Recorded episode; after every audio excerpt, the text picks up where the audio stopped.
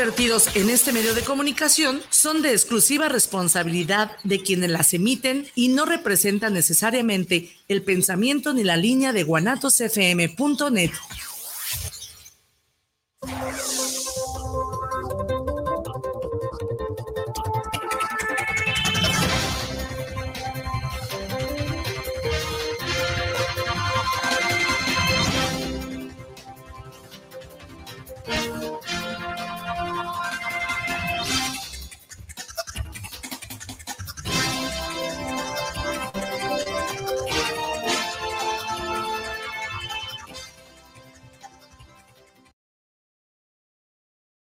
aquí con ustedes. Hoy nos acompaña eh, usted que nos hace el favor eh, de escucharnos, distinguidas personalidades. A uno de ellos, hoy del otro lado, hoy eh, me dijo, amigo, toma por favor el micrófono, atienda a nuestro público como se debe y permíteme ser panel porque hay temas importantes que hablar.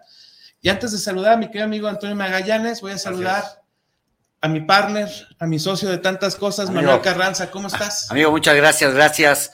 Gracias, amigas, amigos. Mi estimado Antonio, bienvenido, amigo. Gracias, mi estimado Jorge Eduardo.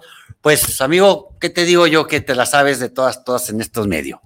Eh, somos compañeros de programa y pues como siempre, amigo, muchas gracias. Gracias, gracias por estar aquí y gracias por atender, por atender eh, el llamado de, de, nuestros amigos que nos ven y nos escuchan. No, al contrario. Mi querido Antonio Magallanes, ¿cómo estás? Muy bien, muy bien, encantado de saludarte, de escucharte y también de tener la oportunidad de mandar un fuerte saludo a tus radioescuchas. Que la pasen todos muy bien esta bonita tarde. Gracias. Bueno, se vienen incorporando también otros compañeros a la mesa y también me gustaría saludarlo. ¿Cómo estás, mi querido amigo? Gracias, qué gusto de estar compartiendo esta mesa de análisis, de reflexión en este extraordinario programa liderando la noticia y sobre todo atendiendo su gentil invitación. Muchas gracias. No, a ti, mi hermano, siempre un gusto. Bueno, hoy sí estamos entonces vestidos de lujo. También nos acompaña nuestro querido amigo Rodolfo. ¿Cómo estás? Muy bien, gracias a Dios. ¿Cómo están? Buenas tardes. Bueno, ¿es pura casualidad o, o realmente estoy hablando con morenistas puros y auténticos? Mira, perdón amigos, eh, siento yo que, eh, y lo digo con todo respeto, más que morenistas, hablo por Manuel Carranza, eh, una persona comprometida con, con, un cambio real, con un cambio verdadero, una persona que compagina con los preceptos de la cuarta transformación. Creemos y siempre he creído que México nacía y moría cada seis años. Cada seis años nacía y moría nuestro país con, con cada cambio de, de régimen. Mas, sin embargo, ahora México está viviendo una verdadera transformación, que en realidad a muchas personas no les agrada por la pérdida de muchos conceptos, ¿no? Iniciando por los privilegios económicos o políticos. Claro. Siendo consciente que Manuel Carranza viene de un instituto político muy añejo, que fue en donde eh, fui formado, pero a lo largo del camino vas tomando eh, ideas, convicciones, no distintas, sino más marcadas. ¿A qué me refiero con esto?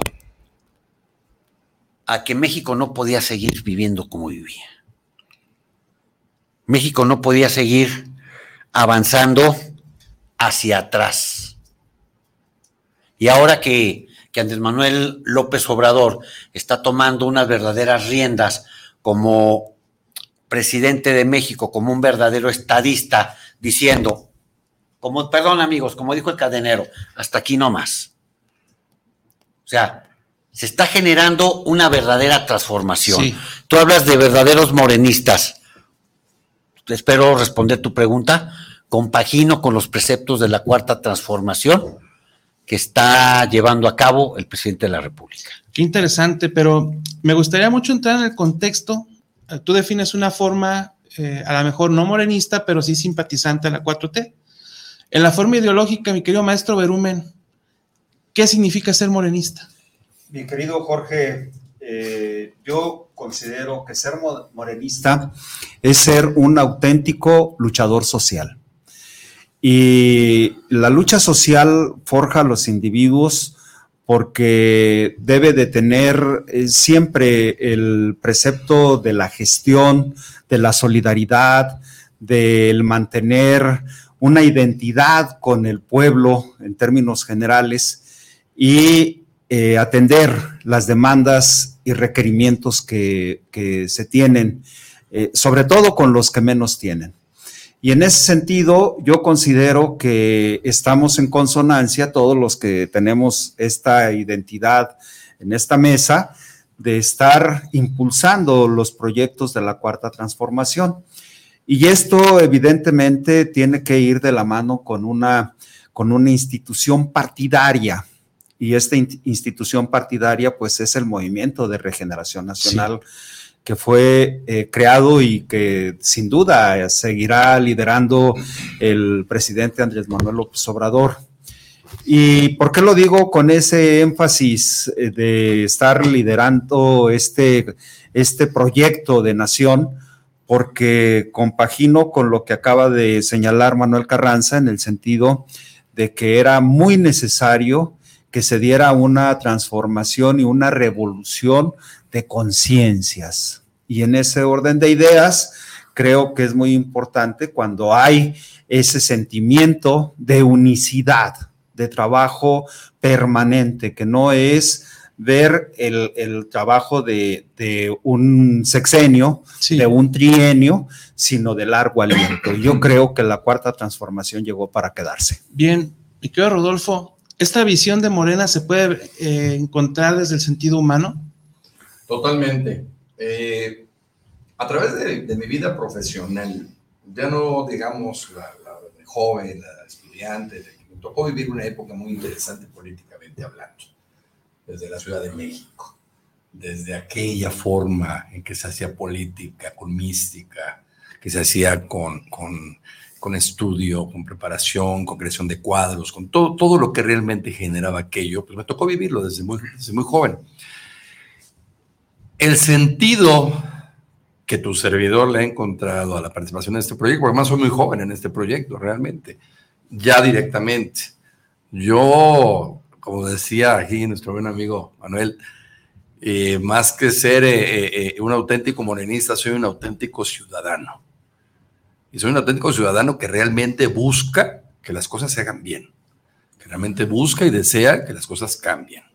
He tenido la oportunidad de participar en derechos humanos, por supuesto, en la Comisión Estatal. He tenido la posibilidad de ser candidato a, una alcaldía en Guadalajara eh, y no propiamente como militante de un partido, porque he sido invitado, invitado este, social por el activismo y la participación que hemos tenido con las organizaciones civiles y con el desarrollo profesional en la impartición de justicia y, el ejercicio de la abogacía, que yo creo que es uno de los, de los eh, rubros más, más de las profesiones más humanistas que existe. Que no me peguen los médicos, por favor, porque esa es la lucha de siempre. Entonces, eh, Rodolfo Casanova sí, sí considera que definitivamente el sentido de la 4T, el sentido morenista, es humano, 100%, y es hacia lo que vamos. Bien, en ese sentido, mi querido Antonio Magallanes, ¿cuál es la nueva visión política al interior de Morena?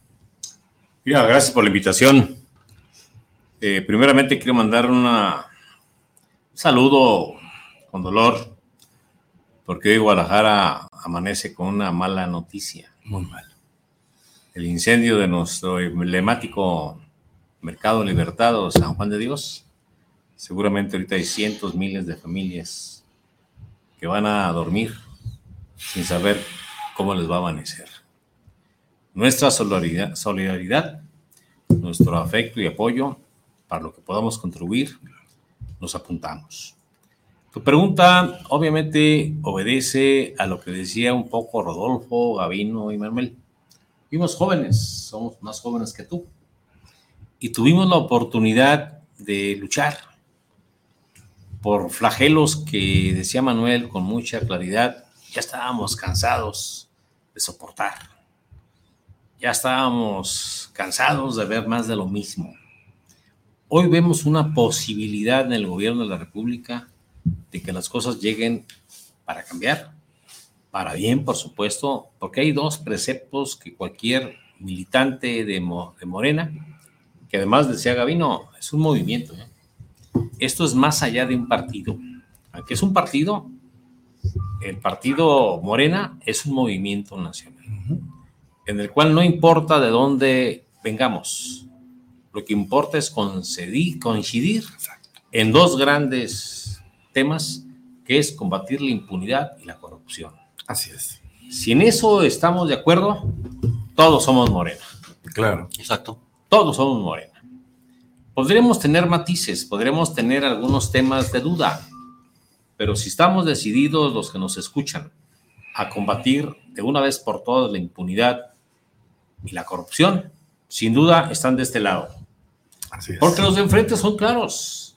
Los de enfrente, nuestros adversarios, no han bajado la guardia, no la van a bajar, porque ellos siguen anhelando ese estado de corrupción y de impunidad y de confort que bajo la sombra del poder, ellos hicieron grandes riquezas, grandes negocios. Ellos fueron los factores de que en este país de 120 millones de mexicanas y mexicanos, hoy tenemos más de 60 millones en pobreza. Claro. Y eso flagela a cualquier persona que se diga mexicano mexicana. Ya no más pobreza, no más hambruna, no más marginalidad, ya no más violencia en la casa contra la mujer, contra los niños. Un punto final y eso se llama Morena. Y para terminar esta primera parte, yo creo que también es importante que los que hemos estado en la lucha social, siempre hemos tratado de tener nuestros ojos en la frente. No para atrás ni para agarrar vuelo. Pero hay mucha gente que trae sus ojos en la nuca. Hay mucha gente que todavía los medios fácticos los obligan a doblarse y a verse el ombligo.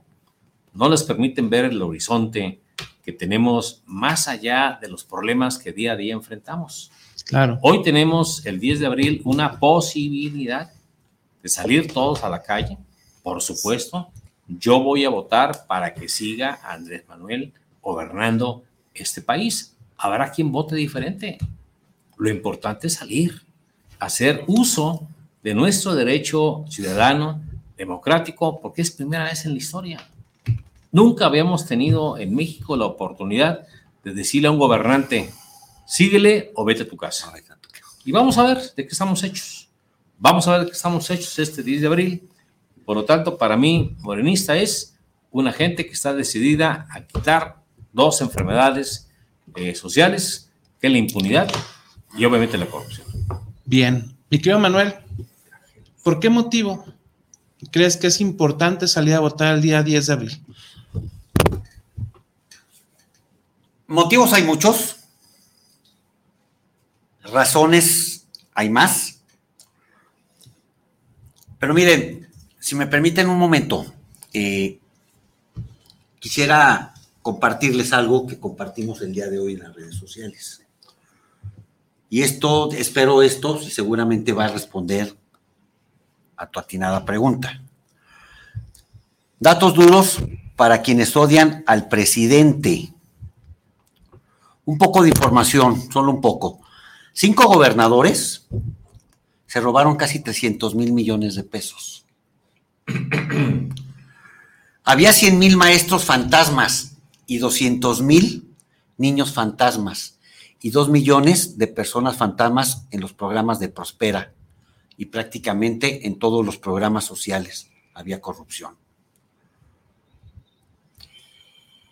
Se gastaron 620 millones de, de, dólares para una refinería y solo se construyó una barda sin olvidar la, refinería que Fox abandonó y dejó en obra negra. Desde Fox hasta Peña, de pura gasolina, Huachicol se robaron casi 500 mil millones de pesos. Había Huachicol prácticamente en todo, en los medicamentos. Salinas, Beltrones, Peña, Fox, Pedro Aspe, Calderón son dueños de plataformas de Pemex. Sin olvidar esa deuda, la deuda famosa del, famoso eh, Fobaproa. El, pueblo gastaba 5 mil millones de pesos en servicios médicos de calidad para los políticos por año. Los políticos tenían una caja de ahorro y de su sueldo guardaban solamente el 10%. Y el pueblo les daba otro 10%. O sea, un ejemplo, ¿eh? Si ganabas 200 mil pesos, guardabas 20 mil por mes y el pueblo te daba otros 20 mil. Al final te llevabas tu caja de ahorros y que eso costaba 6 mil millones de pesos por año. Le costaba al pueblo esa caja, esa caja de ahorros. El tren de, de Toluca tenía un costo inicial de 25 mil millones de pesos. Salió Peña y ya se había invertido lo triple, pero no se terminó. Y todavía el presidente Andrés Manuel López Obrador, que le ha cumplido a todos y cada uno de los estados, va a invertir 15 mil millones de pesos para que se pueda terminar la obra, una obra inconclusa, una obra en la cual se robaron, esa es la palabra, se robaron el presupuesto.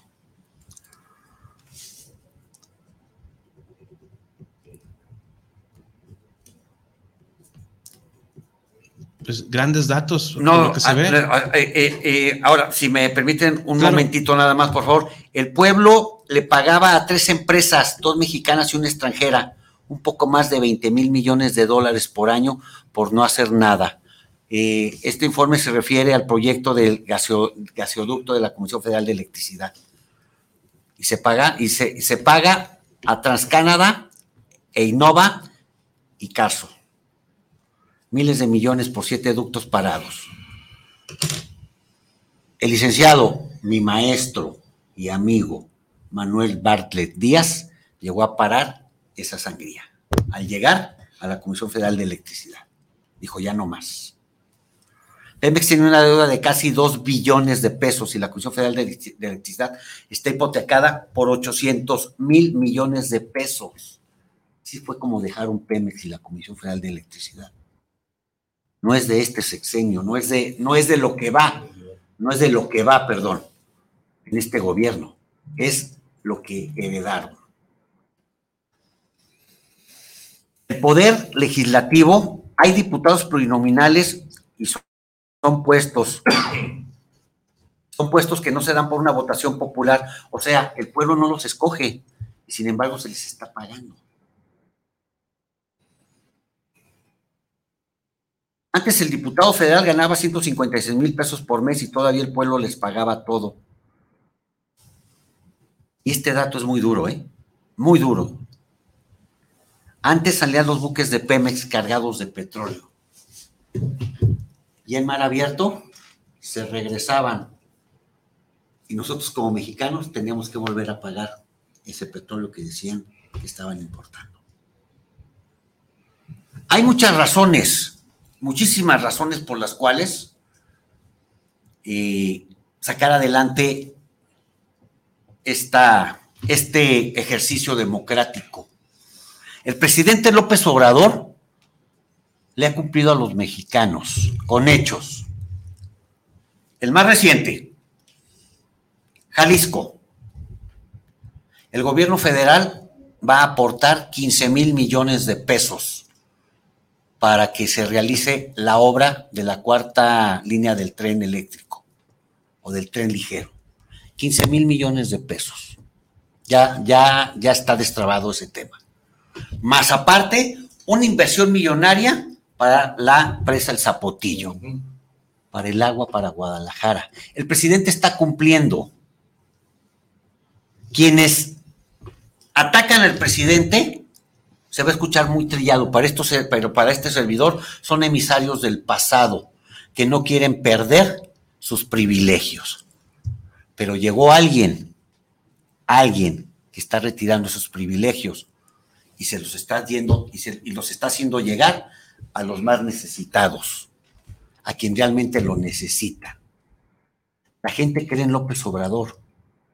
La gente quiere a López Obrador nosotros, Manuel Carranza hablo por mí, confiamos en Andrés Manuel López Obrador.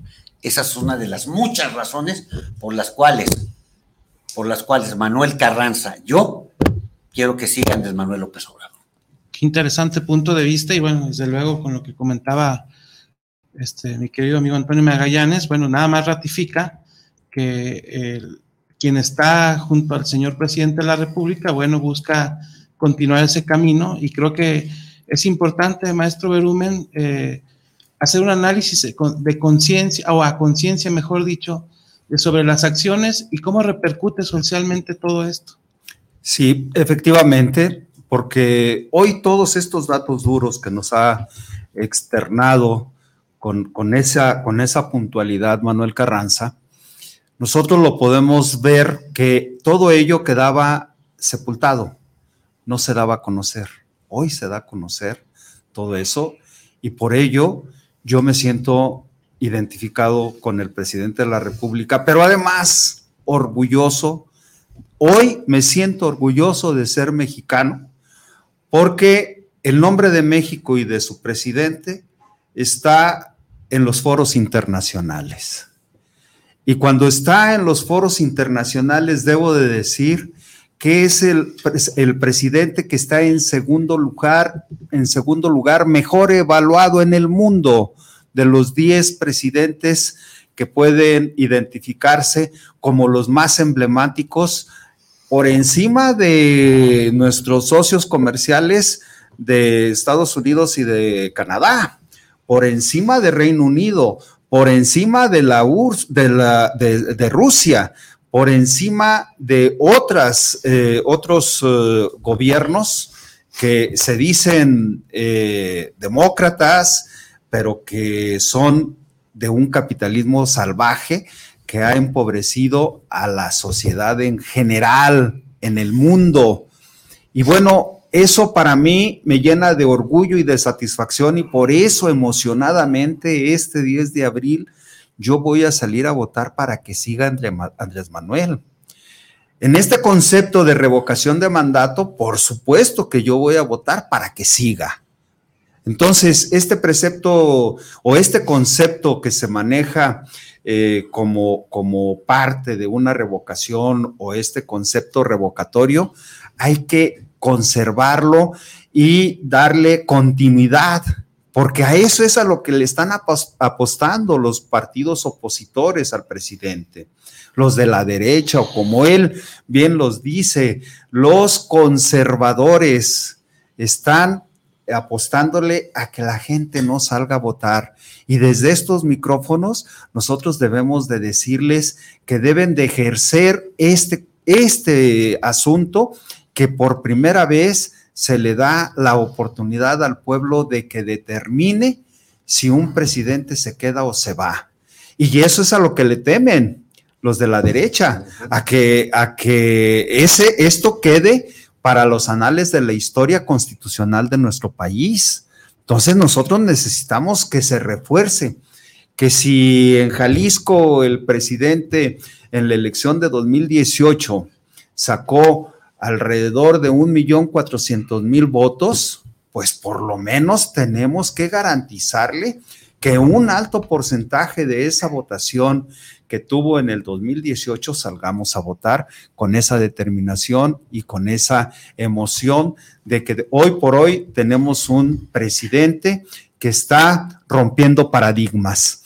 Y esos paradigmas son aquellos que durante muchos años, se vieron enquistados en la sociedad porque eso que se habla, esos flagelos de la corrupción que, más le impactan a la sociedad en su conjunto, eso, esa impunidad, yo lo digo con, toda, eh, con todo sentimiento de identidad nacional, tenemos que erradicarlos, esos cánceres, ese cáncer de la corrupción y la impunidad, tenemos que darles paso a la transparencia y a la rendición de cuentas, que sea algo que de suyo se esté viendo un día sí y otro también en todos los gobiernos municipal, estatal y federal.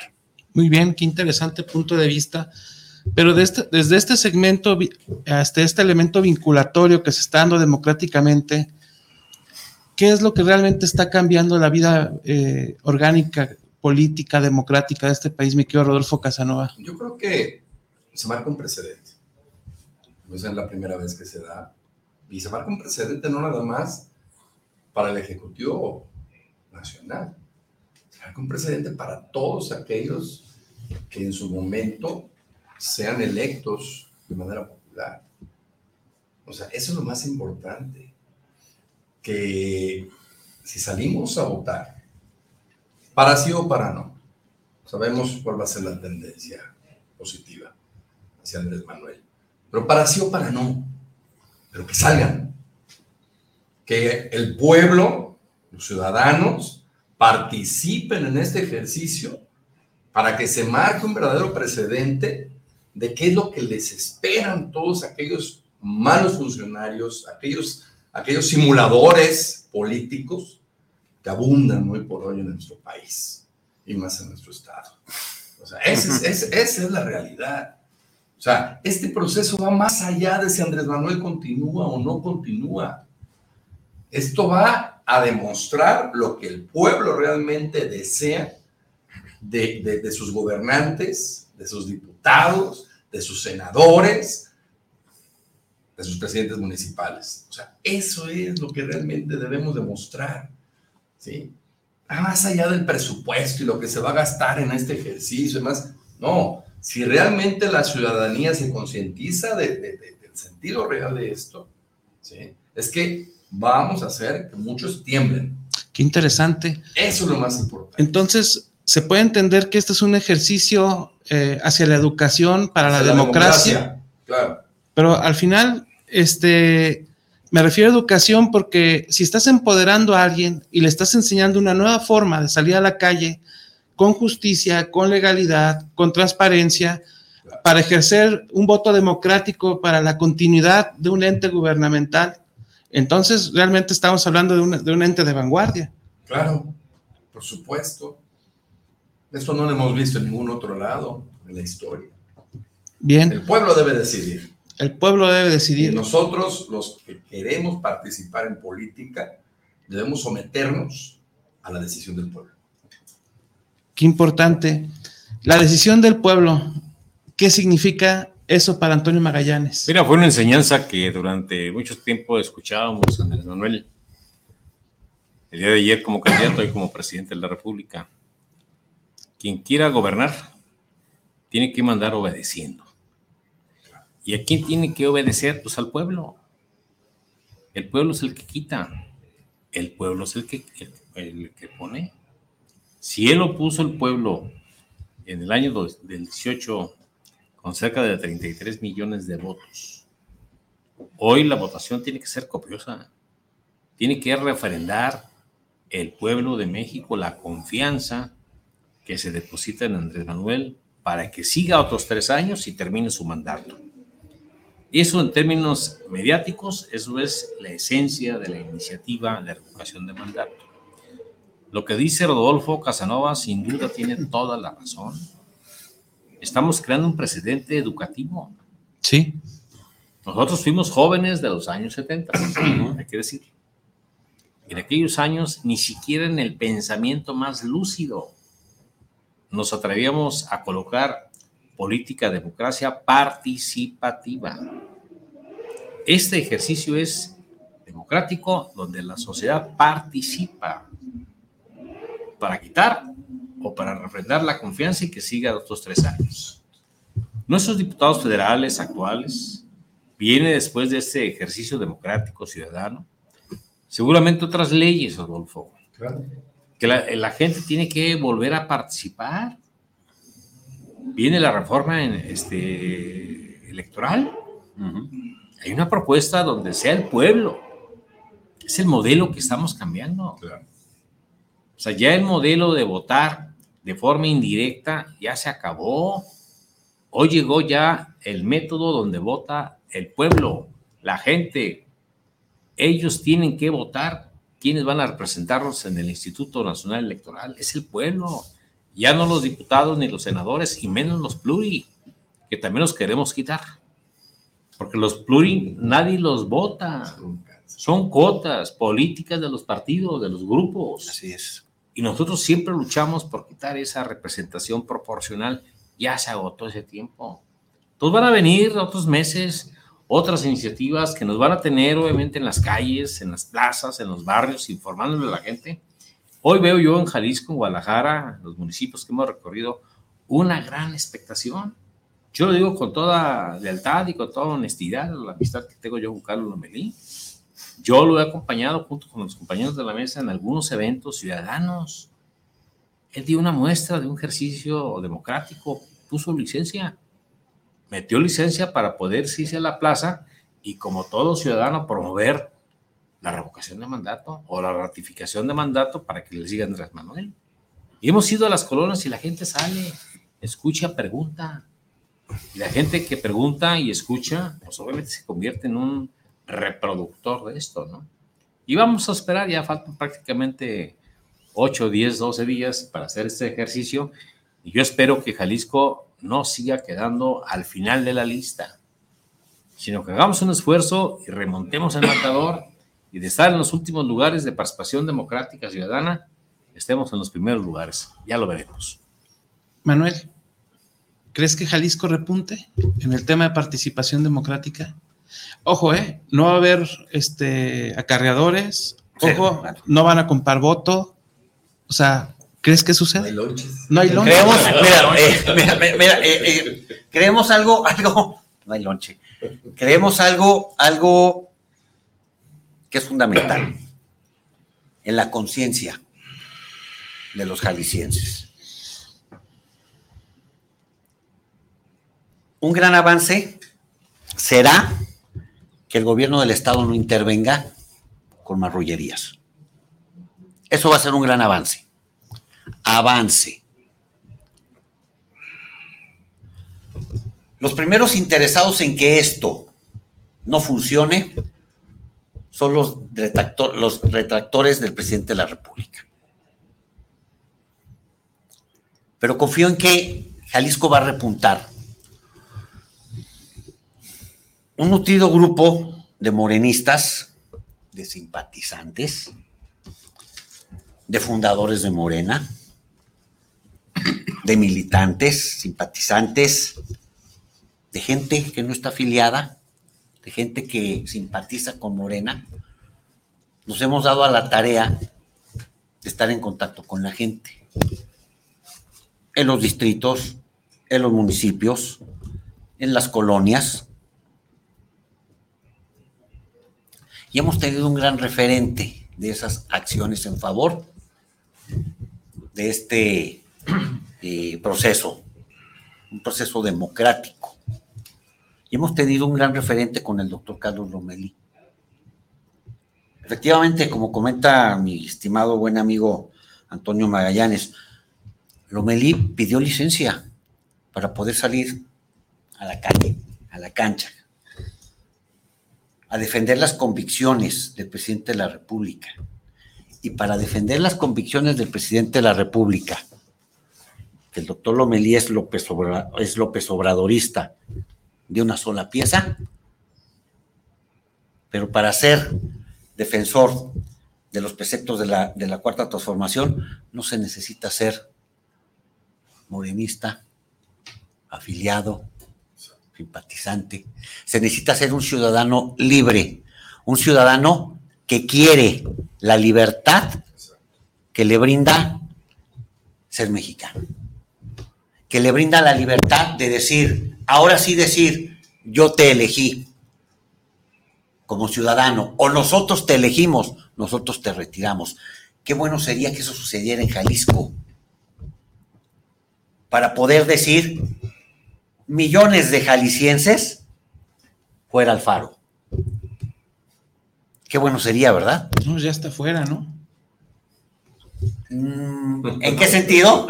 ¿En qué sentido? Bueno. Mira, por eso comento que Jalisco va a repuntar. La política es política, lo vuelvo a mencionar. Y aunque no seas o no formes parte del partido que gobierna perdón, que el partido del cual emanó quien gobierna México, hay ocasiones que hay que ser institucional. Yo siento que Jalisco va, a repuntar y vuelvo a repetir, y mucho, mucho es tomado en cuenta el trabajo que ha realizado el doctor Carlos Lomelí al interior del Estado. Y esto, volvemos a lo mismo, ¿eh?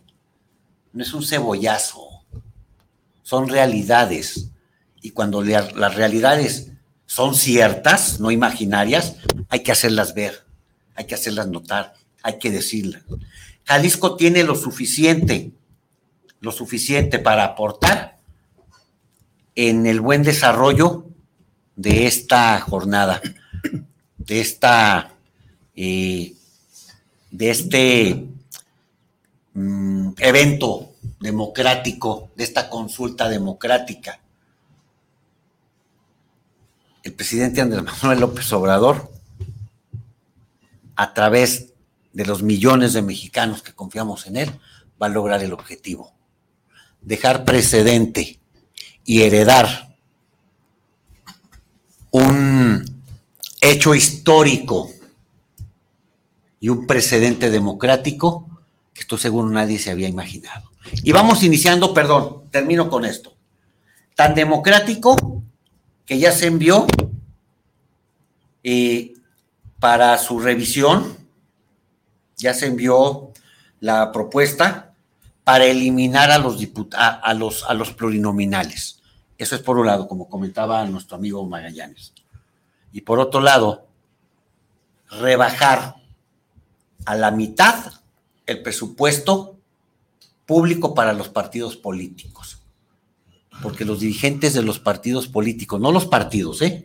Los dirigentes de los partidos políticos, esos emisarios del pasado, para lo único que han utilizado eso ha sido para enriquecerse. Uh, perdón, Hugo Contreras, ¿qué?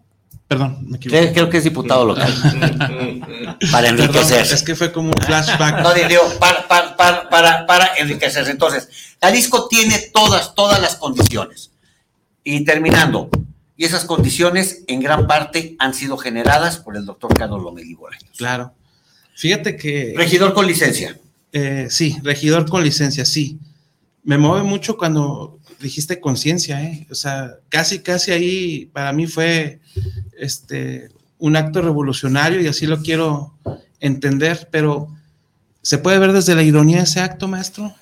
Más que de, desde la ironía, tiene que verse eh, a través de un concepto que surja desde lo más profundo del ser, que es la emoción social. Tenemos que tener emoción social para trabajar en política porque eh, el presidente va contra la corriente de quienes eh, ya no son parte de esa, de esa mafia del poder que se enriquecía eh, a, diestra y siniestra, porque siempre tenían de su lado al gobernante porque ellos lo ponían. Entonces, Andrés Manuel López Obrador fue electo democráticamente y él se debe al pueblo. Y él así lo señala enfáticamente. Yo no me debo a mí, yo me debo al pueblo que me eligió y no me debo a los que han impuesto a los eh, gobernantes del pasado reciente y remoto. Ya no digamos de todo ese corolario de, estela de corrupción que dejó el salinismo, que dejó el propio eh, presidente Ernesto Cedillo, que fue el que, el que culmina una etapa en donde se, ve generada el, el, saqueo más grande que todavía lo estamos pagando y que se inscribe en el FOBAPROA y que las consejas del pueblo decían el ROBAPROA porque ¿quiénes fueron los que se enriquecieron? Los propios eh, banqueros, que ellos mismos eh, este, hicieron toda esa trama para que esa deuda privada se convirtiera en deuda pública. ¿Y quiénes la, la hicieron ya que se instituyera en la ley? pues el propio Vicente Fox, que fue un remedio de presidente, Calderón, que también tuvo una, una posición que aquí ya se menciona. Yo me siento muy orgulloso de que el próximo mes de julio se vaya a inaugurar la refinería Olmeca, la de dos bocas, en donde en el gobierno de Calderón se construyó una barda que se le puso refinería de Tula y que hoy eh, nada más la vemos como la, la barda de la ignominia. Entonces, eso para nosotros debe de mover nuestras conciencias. Eso es lo que debe de emocionarnos a todos, de que este presidente está cambiando el status quo. Eh, de, este, eh, de, lo que se conoce como el establishment, que verdaderamente hacía que el país se viera involucrado en un mar de corrupción. Entonces, eh, yo por ello señalo que eh, por primera vez México va a tener autosuficiencia energética.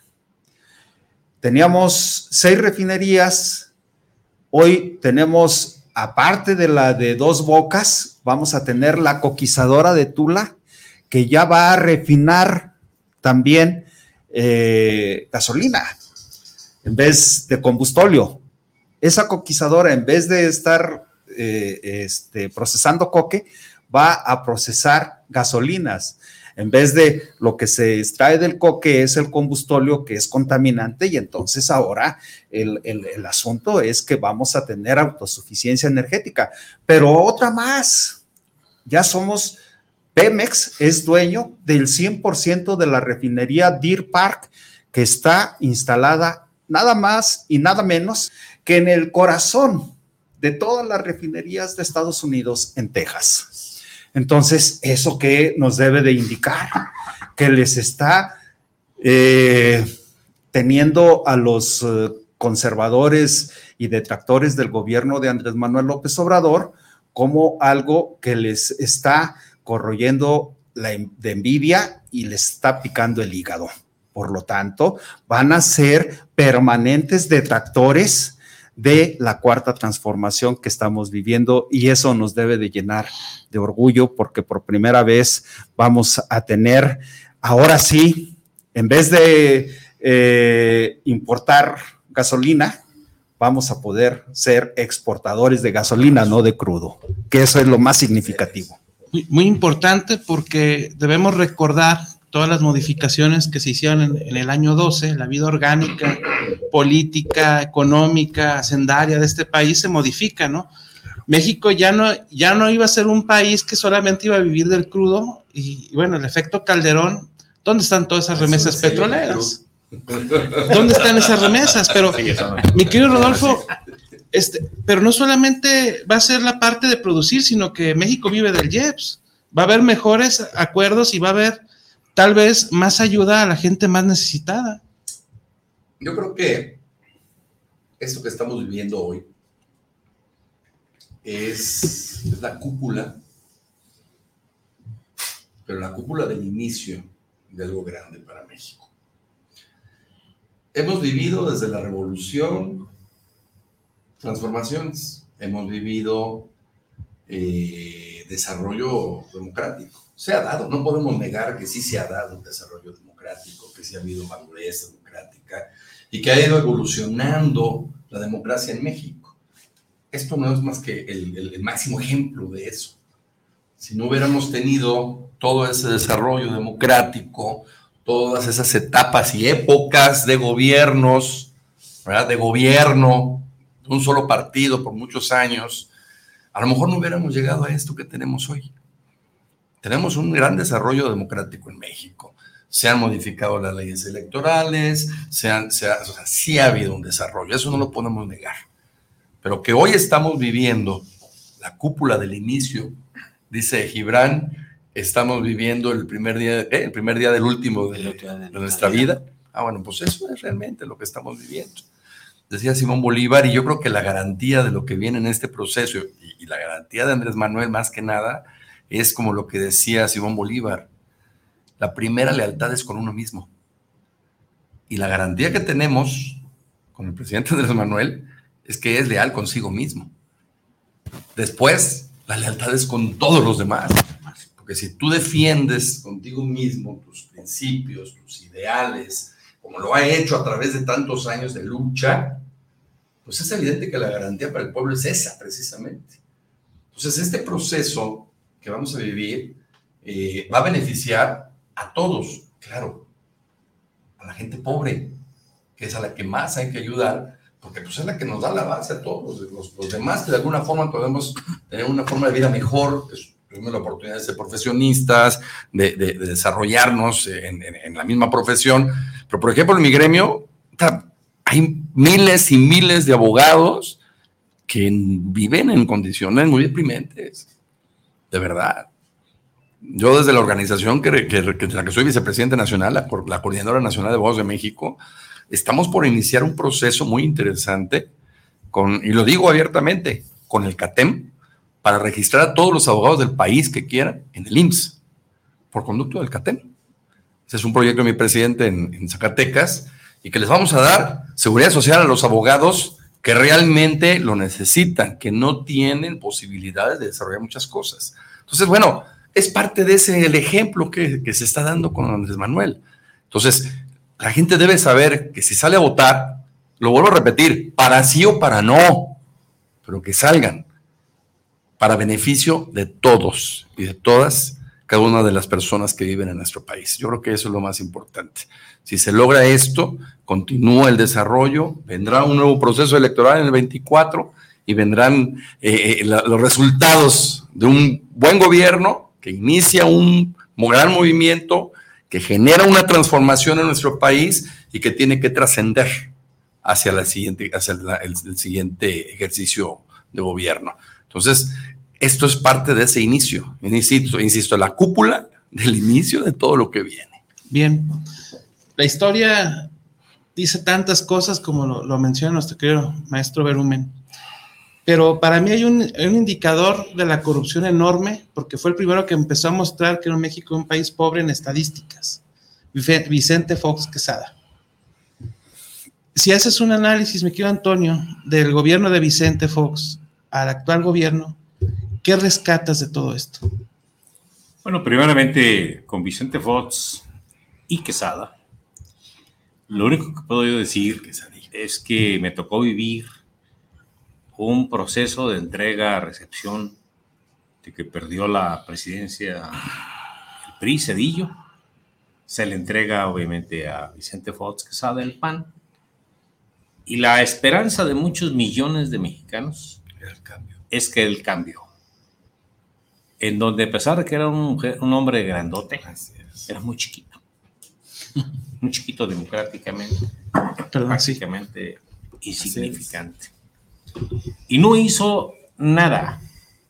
La renta petrolera más importante de la historia de los últimos 20 años, esa la llevó. Toda se la robó.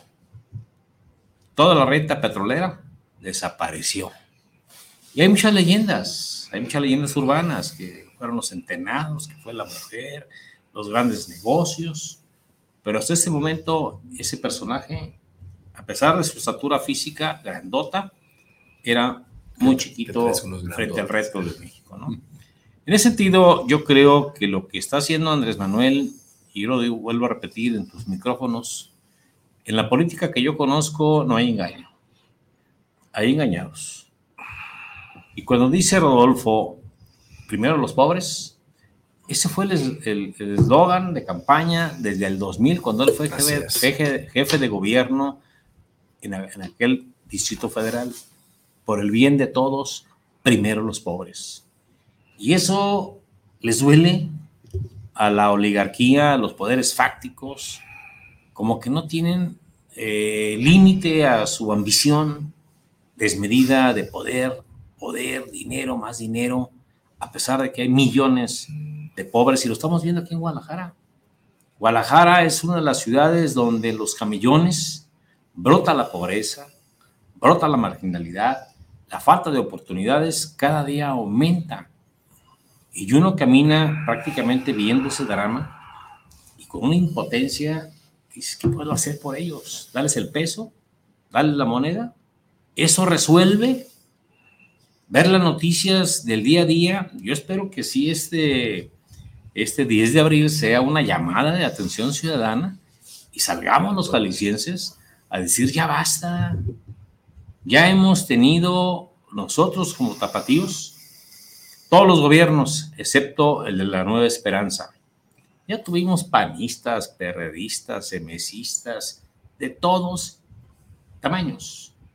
Pero nunca hemos tenido un Jalisco, un Guadalajara tan abandonado. Te pongo un dato nada más para hablar de datos. México es el décimo lugar en el mundo en vacunas. Tenemos tres años de una estabilidad peso frente a dólar que hoy no tenemos ningún problema. Está bajando. O inclusive bajó el dólar. Tan fuerte nuestro país, tan fuerte nuestra moneda, que en vez de depreciarse, sigue al alza. Tenemos en pocos meses, le decía ya Gavino, lo decía Gavino, vamos a tener soberanía energética que la habíamos perdido. Vamos a recuperar la soberanía agroalimentaria, también la perdimos.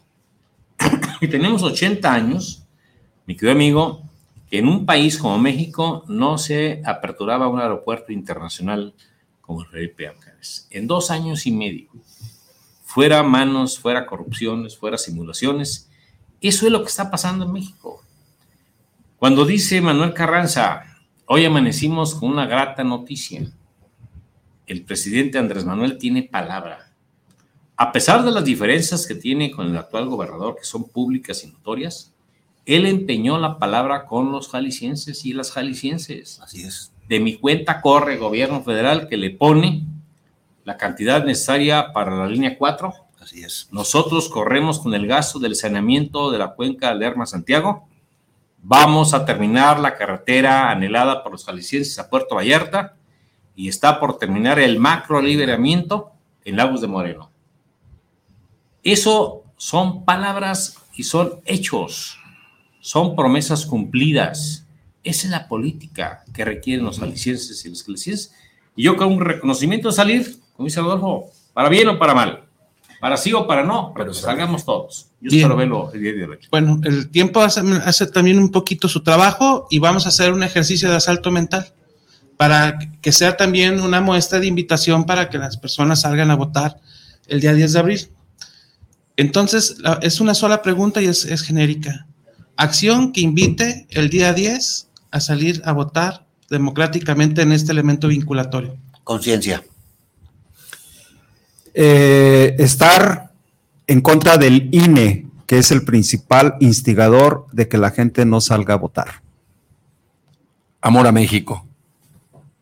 Un asunto de principios, un asunto obviamente de ideales y que salga la gente a votar. Andrés Manuel López Obrador. Estadista. Andrés Manuel López Obrador, el mejor presidente que ha tenido este país en los últimos 70 años. Leal. Cumplidora de su palabra. Carlos Lomelí Bolaños. Renovador político. Un hombre con una verdadera vocación de servicio. Comprometido. Nombre de compromisos y de retos. Yo espero verlo en la papeleta en el 24. Bueno, eso, eso, eso estaría muy interesante. Si se fijan, todos ustedes hablan realmente de valores en la política Claro. y eso quiere que ese quisiera que fuera el tema este para poder cerrar la participación de todos. ¿Qué ausencia de valores hay en la política actualmente? Yo siento que más bien, perdón, no es ausencia de valores, sino ausencia de compromiso. Los valores se los damos cada uno con nuestras acciones, Sí, pero ese compromiso real, ese compromiso con la gente, ese compromiso de cumplir lo que se dice, ese compromiso de poderle hablar de cara, de frente a, la- a las personas, sí. a la sociedad. Muchos lo han echado por la borda, lo han echado a la basura. Bien. Y yo no puedo concebir a un gobernador del estado que dice que no hay que no, hay, que, que no sucede nada en Jalisco, que Jalisco es tranquilo, que en Jalisco no sucede Sí. nada, que en Jalisco no hay desaparecidos, que en Jalisco no hay robos, que en Jalisco todo es paz y armonía. Eso no es compromiso, eso es mentir, eso es engañar. Bien. Perdón. Compromiso. Es, el- es la A palabra. partir de esta semana, en relación a los temas suscitados, debemos recordar que la línea 4 del tren ligero va a ser obra del gobierno federal, Bien, recursos del gobierno federal. bien. La presa El Zapotillo, gobierno federal. Saneamiento de la cuenca, gobierno federal. La, termina- la culminación o terminación de, de la carretera Guadalajara-Vallarta, gobierno federal. Debemos recordar el compromiso del presidente Andrés Manuel López Obrador en los apoyos que reciben nuestros adultos mayores, nuestros jóvenes y madres jefas de familia. Y termino con esto, perdón, per- perdón amigos el compromiso que se ha echado a cuestas el doctor Carlos Lomelí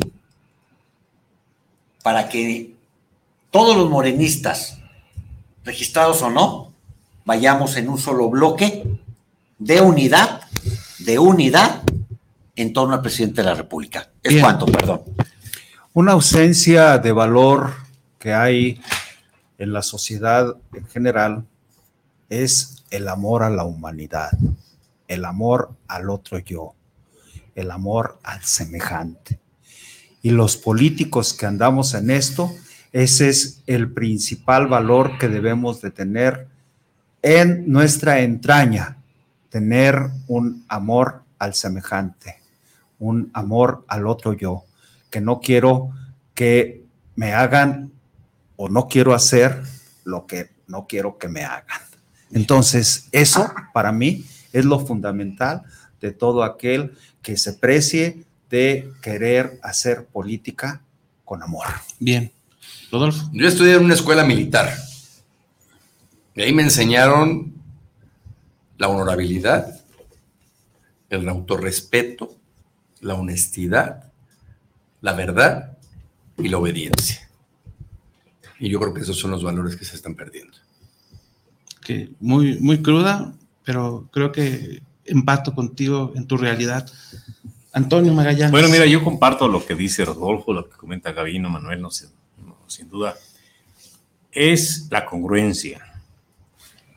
La congruencia tenemos hoy los jaliscienses, los y las son mujeres y hombres, de vernos al espejo, de darle una lectura de democracia participativa a nuestros hijos, a nuestros nietos, a nuestros bisnietos, si fuera el caso, llevarlos de la mano para decirles cuál es el valor, si fuera máscaras y sufragar y que ellos aprendan viendo lo que hace sus Con el semejantes y sus may- mayorías con el ejemplo. Eso para mí es una buena oportunidad que tenemos para demostrar de qué estamos hechos ese 10 de abril. Qué importante, eh, sobre todo la experiencia tácita, que, para que quede como antecedente, como registro este, para los próximos ciudadanos que van a tener derecho a la democracia. Pues no me queda más que agradecerles a todos, mi querido Manuel. Pues nada más este agradecer la estar ahora de este lado de la mesa con toda responsabilidad. Agradecer a mis buenos amigos, a mis buenos amigos, este maestros que son toda una institución en la política, la política social, eh, estar sentado junto a ellos, con ellos, reunido con ellos y seguir aprendiendo de ellos. Bien. Eh, mi padre me enseñó que no hay nada más que enseñe en la vida que saber escuchar la palabra ajena. Muchas gracias amigos por su amistad. Maestro Gracias, Manuel.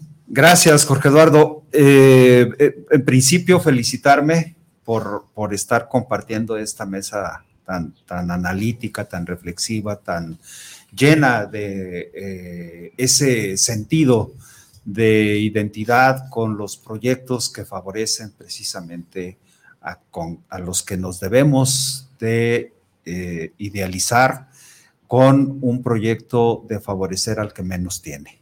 Y eso siempre debe de ser nuestro ideal, nuestro proyecto de futuro, nuestro presente, pero más que nada visualizar el futuro que queremos para nosotros y para nuestros hijos. Gracias. Maestro, Aparte de agradecido, halagado. Para mí es un halago estar en esta mesa. Son personajes, son personas que he seguido por años, que conozco, que conozco su trayectoria y para mí, su humilde servidor, de verdad, hoy me voy con un gran aprendizaje porque esta mesa me ha dejado y me ha abierto otros, otros aspectos que a lo mejor no los tenía tan definidos y que hoy por hoy los tengo definidos. Y pues preocuparnos porque realmente la gente vaya el 10 de abril a votar. Eso es lo más importante. Bien, mi querido Antonio Magallanes. Ah, pues, que los jóvenes que nos escuchan, eh, les mando un cariñoso saludo. Pepe, muchas gracias por la invitación y a mis compañeros, amigos de toda la vida, también gracias por compartir la mesa. Bien, pues a mí no me queda más que agradecerles, que estén muy bien. Y el jueves ya estará aquí Manuel Carranza como titular de este programa. Que estén muy bien. Hasta luego. Gracias, hasta pronto. Muchas gracias, gracias, gracias a todos. Muy bien. Ay, qué, qué, qué. Oye, deja pedirle a- al ingeniero si nos saca una foto. Sí. ¿No la ves anterior? Sí, sí, sí. Muy bien, Pepe.